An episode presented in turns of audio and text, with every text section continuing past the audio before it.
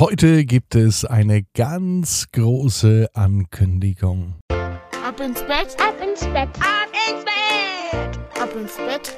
Der Kinderpodcast. Hier ist euer Lieblingspodcast. Hier ist Ab ins Bett mit der 403. Gute Nacht Geschichte. Heute ist Sonntag, der 3. Oktober. Nicht nur Sonntag, sondern auch ein Feiertag. Bevor das Recken und Strecken kommt, möchte ich euch eine ganz große Ankündigung machen. An dieser arbeite ich schon sehr, sehr lang. Die letzten Monate habe ich mir ganz viel Zeit genommen, um etwas vorzubereiten. Denn es dauert ja nicht mehr lang, bis man die ersten Türchen vom Adventskalender aufmacht, bis die Vorweihnachtszeit beginnt. Und in diesem Jahr gibt es für euch einen Ab ins Bett Adventskalender.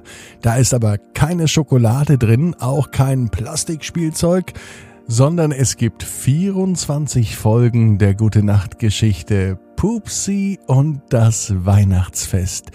Der kleine süße Elefant ist ja der heimliche Star bei Ab ins Bett und er bekommt eine ganze Weihnachtsgeschichte, denn in diesem Jahr feiert Pupsi das erste Mal mit den Menschen Weihnachten.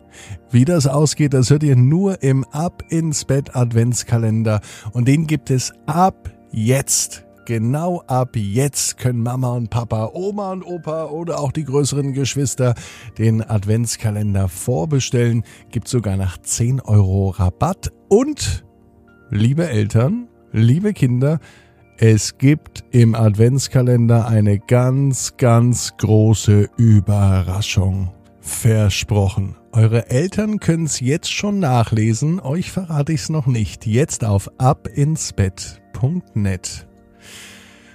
Jetzt kommt aber das Recken und Strecken. Nehmt also die Arme und die Beine, die Hände und die Füße und reckt und streckt alles so weit weg vom Körper, wie es nur geht. Macht euch ganz, ganz lang, spannt jeden Muskel im Körper an. Und wenn ihr das gemacht habt, dann plumpst ins Bett hinein und sucht euch eine ganz bequeme Position. Und ich hoffe, ihr findet heute die bequemste Position, die es überhaupt bei euch im Bett gibt. Hier ist die 403. Gute Nacht Geschichte für euren Sonntagabend, den Tag der deutschen Einheit, der 3. Oktober 2021. Valentina und die Weihnachtspost. Valentina ist ein ganz normales Mädchen. Heute Morgen, am Sonntag, ist sie zum Bäcker gegangen. Wie jeden Sonntag. Sie wollte frische Brötchen holen.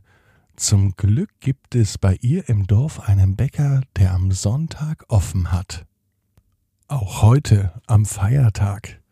Als sie zurückkam, hat sie sich gewundert, denn im Briefkasten, da schaute etwas raus. Es war etwas im Briefkasten drin. Also der Bäcker hat offen am Sonntag und am Feiertag, aber Valentina weiß, dass sonntags keine Post kommt. Sie geht zum Briefkasten, in der einen Hand hält sie die Brötchen, mit der anderen Hand versucht sie, den Schlüssel aus ihrer Tasche zu holen und den Briefkasten aufzusperren. Sie öffnet ihn. Und tatsächlich, im Briefkasten ist ein Brief. Ihr Name steht drauf. Dieser Brief ist für Valentina. Sie weiß aber nicht von wem. Schnell geht sie rein, legt die Brötchen auf den Tisch. Mama und Papa wollen schon mit dem Frühstück beginnen.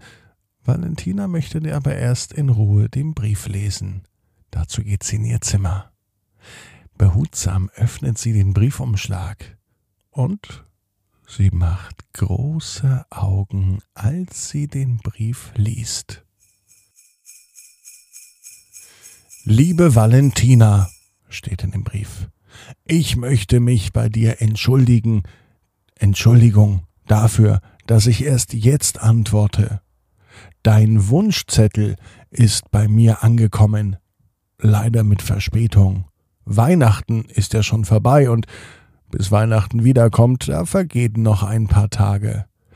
Daher möchte ich dich daran erinnern, dass du mir einen neuen Weihnachtswunschzettel schickst und schick ihn bitte genau an diese Adresse. Weihnachtsmann am Nordpol.